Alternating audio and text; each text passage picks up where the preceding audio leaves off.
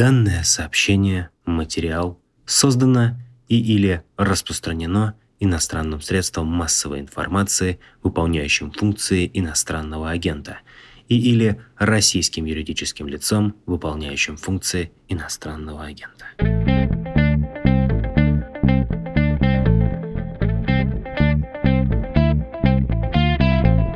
Здравствуйте, вы слушаете подкаст «Что случилось?». Он посвящен новостям, которые долго остаются важными. У микрофона Владислав Горин, журналист, и Георгий Егоров, экономист, профессор бизнес-школы Келлог в Чикаго. Здравствуйте, Георгий.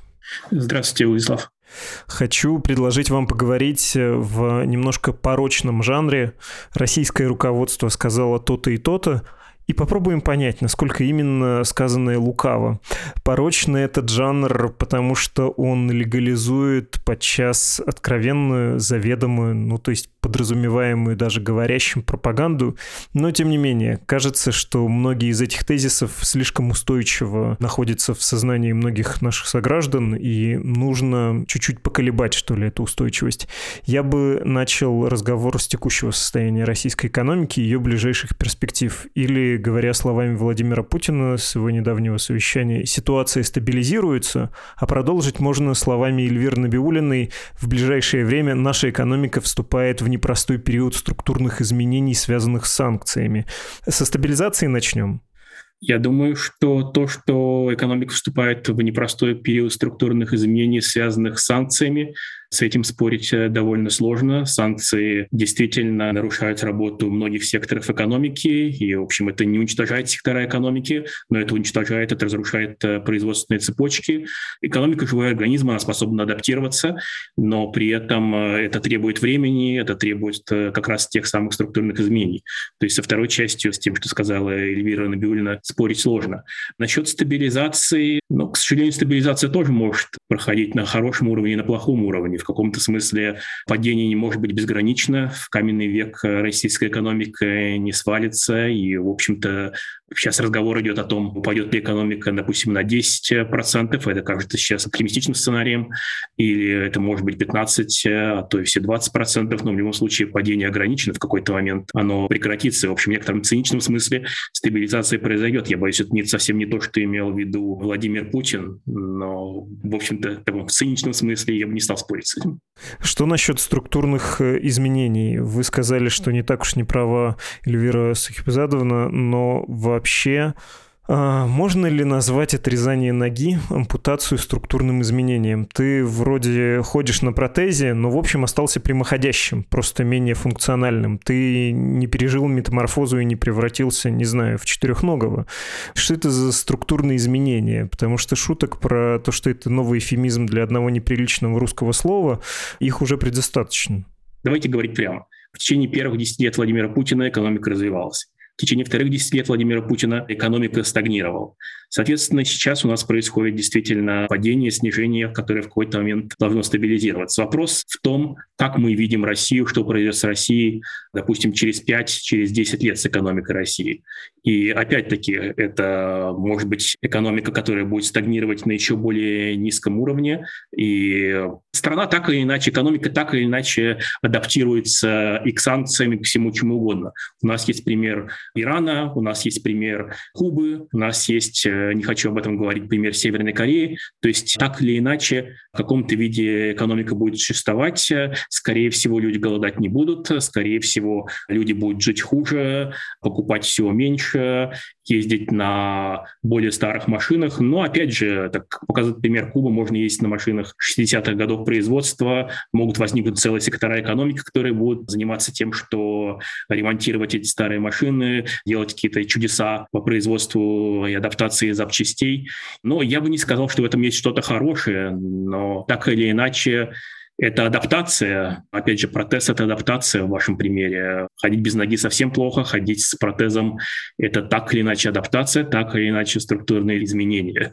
Я бы не хотел с этим спорить, действительно ничего хорошего в этом нет, и гордиться тут э, нечем, но опять-таки экономика — живой организм. Собственно, разрыв производственных цепочек и адаптация экономики — это совершенно не новое явление происходили разные катастрофы. В Японии произошло землетрясение и цунами на Фукусиме. Да, это разорвало производственные цепочки, это привело к локальному кризису, тем не менее экономика перестроилась.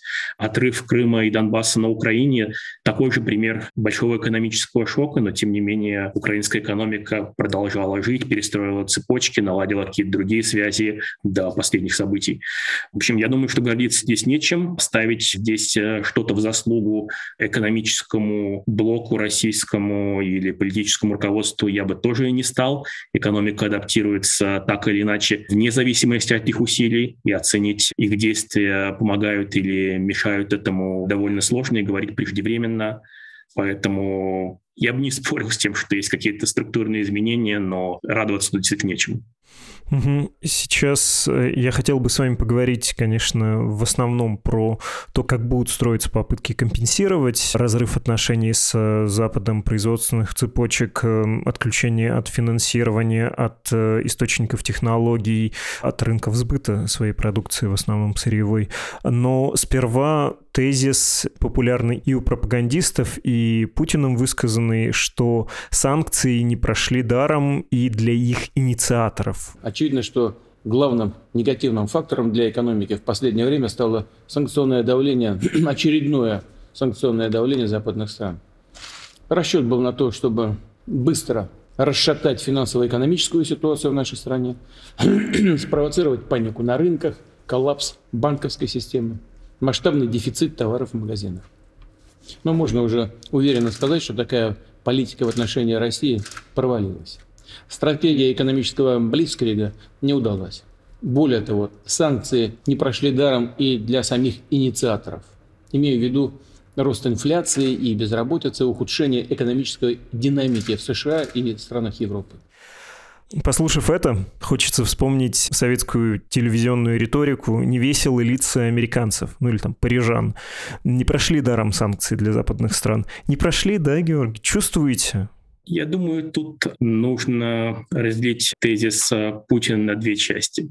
Первое — это какая цель санкций и достигли ли они этой цели. Давайте об этом поговорим через секунду.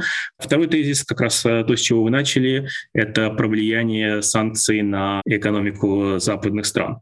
Но давайте, собственно, вспомним, почему эти санкции вводились, какими странами вводились, какими странами не вводились, почему они вводились постепенно, почему есть первый пакет, второй пакет и так далее.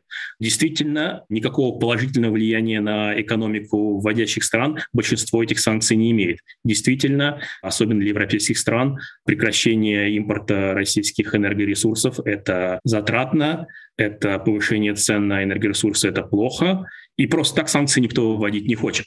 Собственно, на мой взгляд, причина, по которой западные страны стали таки вводить эти санкции, это скорее не из-за того, что западные элиты, что премьер-министры или канцлеры решили, что вот такая хорошая действенная мера санкций. Нет, просто потому что в какой-то момент, через несколько дней после вторжения, картинки разбомбленных городов в Европе стали достаточно большим двигателем общественного мнения. И, грубо говоря, стала идея наказания России, Путина в частности, за такие варварские действия, стала популярной идеей, популярной настолько, что какие-то экономические издержки отошли на второй план. Что сейчас, если вы являетесь европейским политиком, сложно говорить о экономических издержках санкций, когда гибнут люди, когда весь мир видит э, картинки из Бучи, из э, Бородянки и так далее. Но опять же, для экономики этих стран э, ничего хорошего не происходит. Другое дело, что явно Владимир Путин преувеличивает роль этих санкций для всех проблем, с которыми сталкивается Запад. Да, инфляция в Америке высока, но причина этого состоит не в санкциях и даже не столько в росте цен на энергоресурсы, а скорее с политикой выхода из кризиса, связанного с ковидом. То есть инфляция в Америке была бы высока так или иначе. То есть приписывать это эффектом санкций, конечно, не стоит. Теперь возвращаясь к первой части того, что сказал э, Владимир Путин, что санкции не удались. Ну, я думаю, что, во-первых, смысл санкций — это, во-первых, потому что их действительно политически сложно избежать потому что есть запрос на то, чтобы наказать агрессора, и если это как-то предотвратит агрессию, дальнейшую агрессию России, в некотором смысле это как бы побочный эффект. Я не думаю, что это является основной целью санкций. Кроме того, не надо забывать, что часть санкций, она явно не может действовать. Например, если вводить санкции против чиновников, которые давно на Путина не работают, э, которые, скорее всего, не имеют никакого политического влияния сейчас, ну, естественно, что это никак не повлияет на ход войны.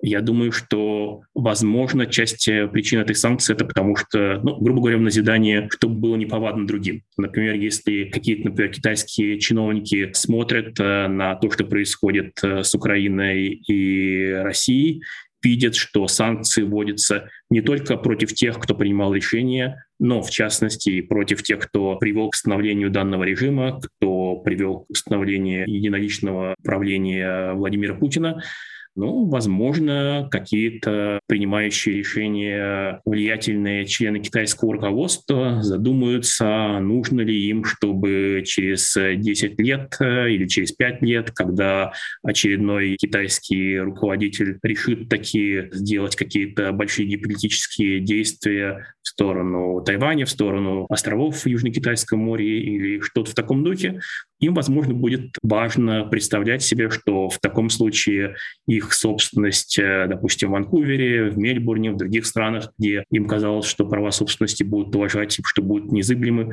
что на самом деле санкции могут э, дойти до них. В том случае, возможно, сейчас это заставит их э, как-то по-другому относиться к, к концентрации власти в Китае, например. Ну, вообще, думая о словах Владимира Путина, заняться больше нечем, думать о словах Владимира Путина. Я понял, что он прав, но не в отношении Запада. Европейцы или американцы, ну, в случае с европейцами, немцами, 10% инфляция, да, ожидаемая, как в 70-е годы. Это, конечно, не шутки, это все будет дорого, неприятно, избиратели будут возмущаться, но, надо полагать, Европа и Соединенные Штаты, а также другие развитые страны как-то это переживут. Тот же Евросоюз найдет нефтегазовые источники новые, наверное, никуда не денется. Американцы тоже, в чем у них там сейчас недостаток есть в связи с разрывом отношений с Россией, не с дипломатическим, а с фактическим. Но политика в России в отношении поставок сельхозпродукции — это вот существенная вещь, и она затронет неразвитые страны, но довольно большое количество людей. Перекрытая навигация, сорванная посевная в Украине, собственные меры регуляции, которые не способствуют вывозу сельхозпродукции. Ну, то есть с рынка уходит два больших производителя, и ожидание есть, что они не очень скоро вернутся. Это все чревато для мира. Можно посмотреть на стоимость зерновых на бирже, на той же Чикагской, от вас где-то недалеко. Там резкий скачок цен на зерновые в начале марта, числа 7 и потом снижение, но в общем цены выросли. Это все ударит не по США и Европе или там Японии, но вот по Арабскому Востоку, по Северной Африке и так далее, и так далее. А за счет общего роста цен по многим другим странам, население которых э, не так богато, чтобы для них это не было чувствительным, да, десятки процентов увеличения цен на продукты будет заметно. Вот там, наверное, можно ждать кризиса, который в том числе и Запад может обеспокоить. Как вам кажется, по кому больше всего в мире ударит война и связанные с ней запреты? Ну вот в том числе на поставки сельхозпродукции. Ну, кому война больше всего ударяет, э, понятно, по Украине, но если мы смотрим на влияние на мир, за исключением участников, за исключением России и Украины, да, продовольственный кризис – это важная проблема, которая стоит перед э, миром, и это связано и с тем, что Россия и Украина важные экспортеры самого продовольствия и удобрений. Это тоже не стоит забывать. Я не думаю, что это приведет к э, голоду, но, безусловно, это может привести к росту цен на продукты, на продукты питания. Это может даже усугубиться из-за, например, какой-то политики западных стран. Ну, грубо говоря, если в мире становится меньше продовольствия, то как бы правильный э, ответ всего мира — это, грубо говоря, чтобы все ели немножко поменьше. В каких-то странах это сложно сделать. Допустим, в Европе или в Америке с этим нет э, ничего сложного. Если верить статистике, которая говорит, что до там, 40 или 50 процентов продуктов в итоге выбрасывается, люди не доедают, как говорится. В идеале можно было как-то более рационально использовать имеющиеся продукты. Я думаю, в реальности, конечно, произойдет другое, что в западных странах э, спрос на продукты изменится крайне мало, и в результате потребление и цены вырастут гораздо сильнее, и потребление попадет гораздо сильнее действительно в странах Ближнего Востока, Северной Африки, возможно, по каким-то категориям продуктов в э, Латинской и Южной Америке. Да, это проблема. Это проблема и с точки зрения благосостояния людей там. Это проблема и с точки зрения стабильности политических режимов. Мы помним, как повышение цен на продовольствие было одним из факторов, которые способствовало арабской весне 12 лет назад. Я думаю, что да, это один из факторов риска для всего мира и для стабильности политических режимов вообще. У нас был про это подкаст, надо сказать, с человеком, который занимается анализом рынка сельхозпродукции, Андрей Сизов, э, слушатели, которые пропустили этот эпизод, могут найти. У меня есть к вам вот какого рода вопрос. Как вам кажется, по итогам 2021 года, вот наблюдая этот продовольственный кризис, как быстро мир сможет ответить? Я попробую развернуть вопрос. Украина и Россия — это где-то четверть производства зерновых. Давайте смотреть только на зерновые в мире, да, по мировым меркам. У Украины чуть побольше производства, чем у России, кстати говоря. Европейский Союз по итогам прошлого года вырастил и намолотил чуть больше, чем Россия. Ну, то есть вот половина от четверти, да. США в одиночку почти как Украина и Россия вместе взятые. То есть на Соединенные Штаты тех же зерновых приходится четверть от планетарного рынка. А еще есть Аргентина, другие производители. И это к тому, что как быстро другие страны, включая развитые, смогут нарастить свои объемы, Понятно, есть там сложности с логистикой, вы сказали про удобрения и прочее, прочее, но может ли это случиться уже в следующую посевную? У меня некоторое скептическое отношение к этому на самом деле. То есть, с одной стороны, никаких технологических, э, климатических препятствий для этого нет. Мы знаем, что Советский Союз импортировал зерновые ну, по разным причинам, и, в общем, мир спокойно снабжал Советский Союз и не голодал. То есть, э, в принципе, посевных площадей, подходящим по климатическим условиям, в мире достаточно.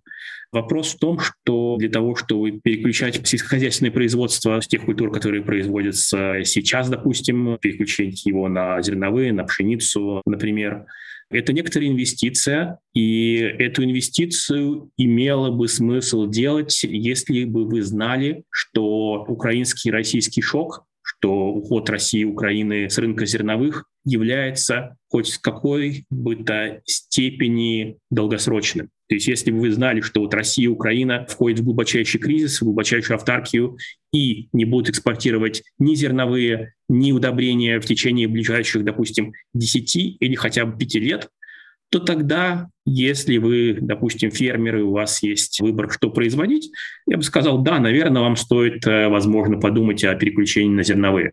Но если вы думаете, как, в общем, мы все думаем, надеемся, что так или иначе что-то важное произойдет в войне на Украине, возможно, в ближайшие недели, что даже если конфликт будет тлеть в течение многих лет, так или иначе это будет, скорее всего, какой-то более региональный конфликт. Еще более вероятно, что будет какое-то, если не мирное соглашение, то в какой-то мере перемирие, которое, по крайней мере, даст возможность, э, не знаю, фермерам работать, компаниям, возможно, экспортировать хотя бы из Украины, даже если мы предположим, что в отношении России будут какие-то санкции, Хотя, конечно, не все страны будут их соблюдать, так или иначе российское зерно может попасть на рынок. Я вот недавно читал, что российские удобрения приехали таки на бразильский рынок, несмотря ни на что. В общем, если вы считаете, что данный шок — это исключительно временный шок, что он пройдет в течение нескольких месяцев или там максимум пары лет, то, скорее всего, вам бросать все и инвестировать в производство зерновых не имеет смысла. То есть я думаю, что перестройка, инвестиция в производство зерновых э, в мире будет минимальной именно потому, что никто не думает, что этот кризис долгосрочен. Хорошо, давайте про главную тему, главный тезис, про Россию без Запада. Сможет ли она жить? Потому что есть этот пропагандистский посыл, и я бы сказал, что он отзывается в народе. Там есть тоже уверенность, что Китай нам поможет, если что, там все купим. Ну и есть, собственно, слова Дмитрия Медведева, который это артикулировал достаточно четко, что вот, дескать, Запад от нас закрывается, так это формулируется, простите, сейчас я подавлю улыбку, но мы будем сотрудничать с адекватной частью человечества, тем же БРИКС, большая часть людей на Земле, они Россию поддерживают, говорит бывший президент России.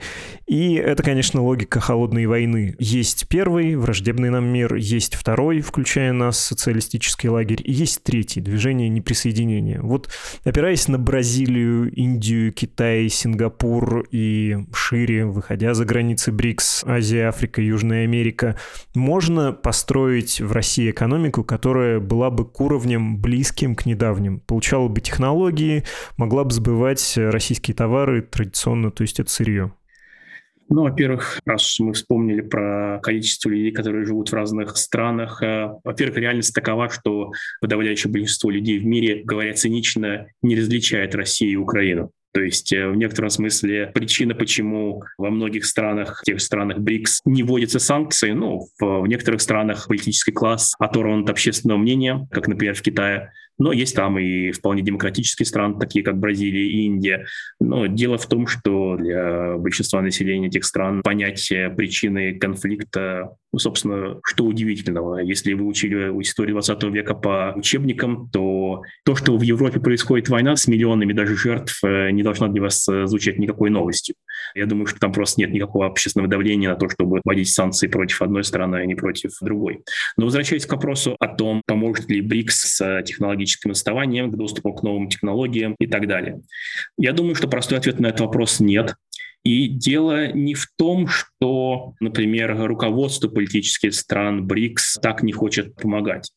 Я думаю, что дело в том, что, ну, во-первых, чем отличается экономика стран БРИКС от э, экономики, например, передовой стран Запада? Экономика стран Запада развивается во многом благодаря технологическому прогрессу.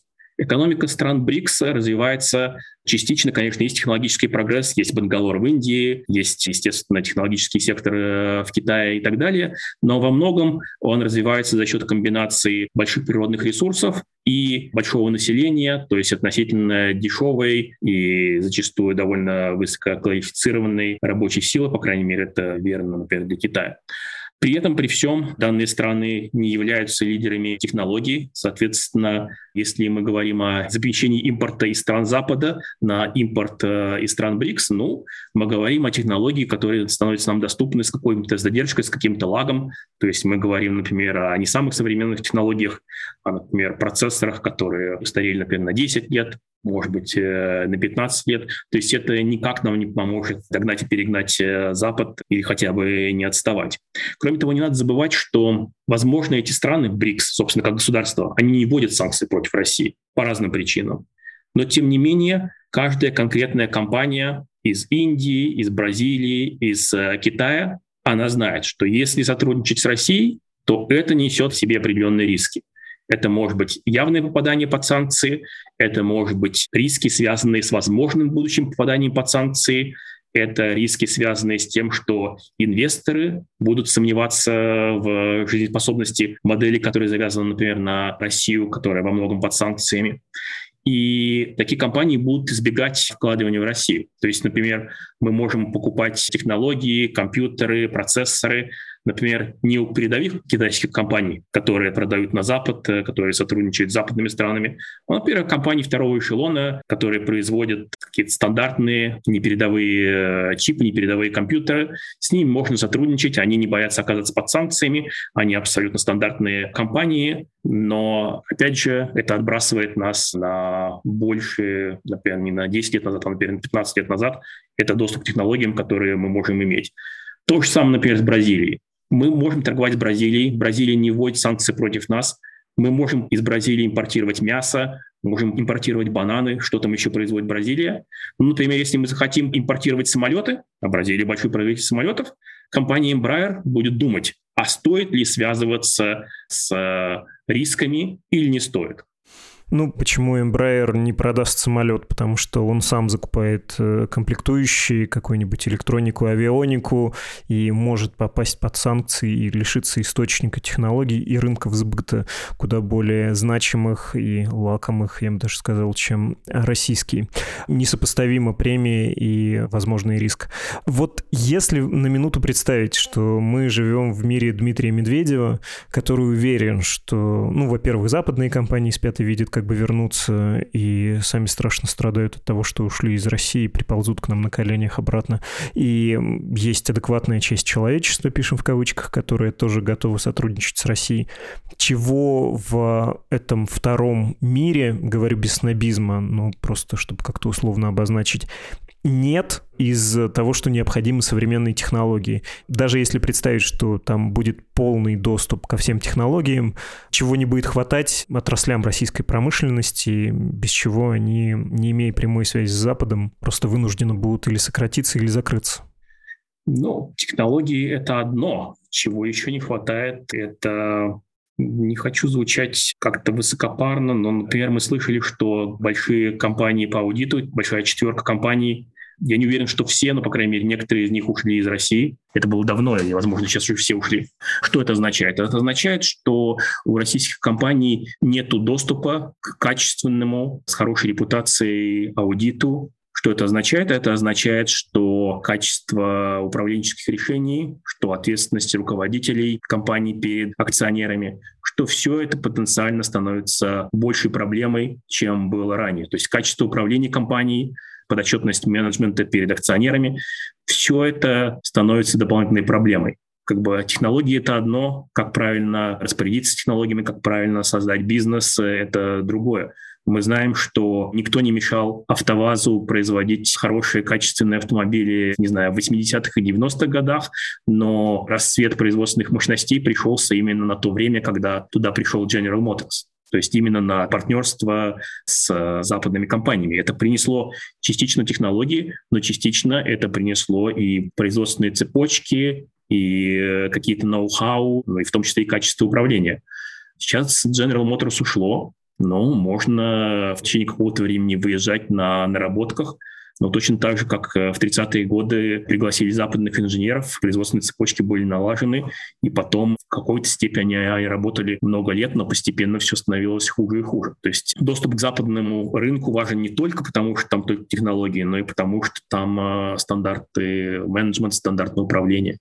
Ну, можно вспомнить Иран, в котором до сих пор, по большому счету, Peugeot, да, кажется, заводы остались и производятся модели крайне похожие или наследующие этим французским маркам. И я помню, несколько лет назад, наверное, уж больше десяти, я видел на какой-то выставке иранские автомобили. Я подумал, ничего себе, вот они там что-то собирают, даже выглядит лучше АвтоВАЗа. А потом оказалось, что они до сих пор это производят, производят и производят, и никакую существенную часть мирового рынка они захватить не могут. Это в лучшем случае, собственно, в Иране и продается. А если смотреть в обратную сторону, кому Россия сможет продавать свои нефть и газ? Я, конечно, про Индию и Китай в первую очередь спрашиваю, сможет ли она в обозримом будущем заместить в качестве покупателей э, европейцев, переориентировавшись на Азию? Ну, в краткосрочном плане, скорее всего, нет, потому что, грубо говоря, пропускная способность трубопроводов э, в Китае ограничена. То есть все в России было завязано на экспорт в Европу. Даже если Китай будет отбирать всю возможную нефть, это все равно приведет к избытку нефти в России. В более долгосрочной перспективе, конечно, можно построить больше трубопроводов, можно наладить, не знаю, экспорт э, танкерами через какой-нибудь Северный морской путь в Китай – но реальность придет к тому, что если у России есть один покупатель, а у Китая есть э, выбор, у кого покупать, э, ну да, Китай будет покупать российскую нефть по более дешевой цене, чем в других местах, просто потому что он может э, выторговать себе более выгодные условия. То есть ничего хорошего в этом нет. Я думаю, что если бы я был Дмитрием Медведевым, я, наверное, бы рассказал о том, как это нам поможет слезть с нефтяной иглы, наконец-то, но мне кажется, что это, опять же, стандартная присказка. Мне кажется, что для того, чтобы снести с нефтяной иглы, недостаточно того, чтобы прекратилась нефть.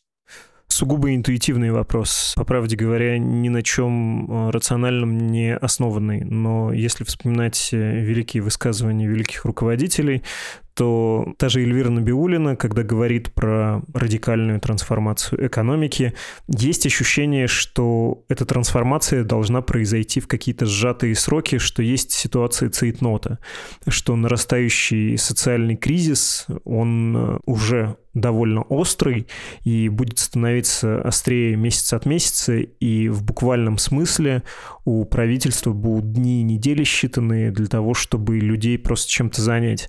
Как вам кажется, успеют ли они это сделать, и не переоцениваю ли я остроту этого кризиса, не недооцениваю ли прочность системы, в том числе экономической системы, построенной и регулируемой той же Набиулиной? Это очень хороший вопрос э, и, наверное, столь же сложный, сколь и хороший.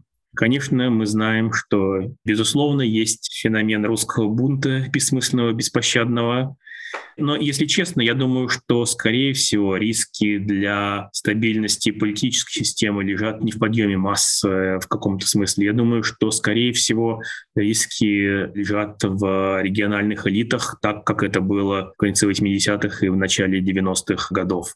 Я думаю, что в какой-то момент э, региональные лидеры, это могут быть э, такие, не знаю, влиятельные и самостоятельные, как э, Рамзан Кадыров, это могут быть какие-то более традиционные, как, не знаю, в Татарстане могут быть в каких-то других регионах. Там мы знаем, что в Екатеринбурге было сильное местное самоуправление гражданского общества. То есть я думаю, что риски для политической системы скорее лежат в том, что региональные лидеры будут поднимать голову, перетягивать одеяло на себя, не хотеть э, делиться финансовыми потоками с центром. То есть мне кажется, что возможный кризис лежит в этой плоскости.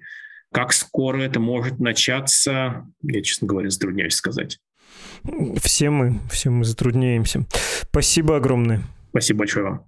Это был Георгий Егоров, экономист. Мы говорили об адаптации российской экономики и о том, сможет ли Россия существовать одна без развитых стран. Ну, то есть не одна, конечно, а с развивающимися странами, включая БРИКС. Нет, как вы поняли, не может.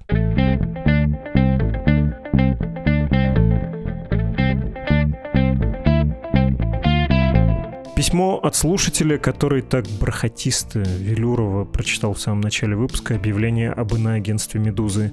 Меня зовут Евгений, я являюсь вашим читателем с 2016 года. В какой-то момент вы были для меня единственным СМИ в прямом смысле слова. Вы мой луч света в этой многолетней тьме. Люблю вас безмерно. Начитал вот дисклеймер этот дурацкий. Больше слов у меня нет. Устал. Дорогой Евгений, понимая, что вы устали, что делать? Нам с вами еще придется прибирать весь этот бесконечный бардак, который сейчас происходит. Собирайтесь, пожалуйста, силами. Спасибо, что записали для нас этот дисклеймер. И возвращаясь к потерянным силам, к усталости, кто, если не мы? Без нашего с вами участия все будет плохо. Вспомните, когда мы последний раз после советской власти решили отдохнуть, и вон какое наступило кровавое безумие, устроенное опасными сумасшедшими. Поддержать «Медузу» в ее горделивом осознании собственной адекватности можно на страничках support.meduza.io, там все по-русски, и save.meduza.io, там по-английски. Электронная почта редакции подкаст собака собакамедуза.io. С вами был подкаст «Что случилось?». Он о новостях, которые долго остаются важными. До встречи.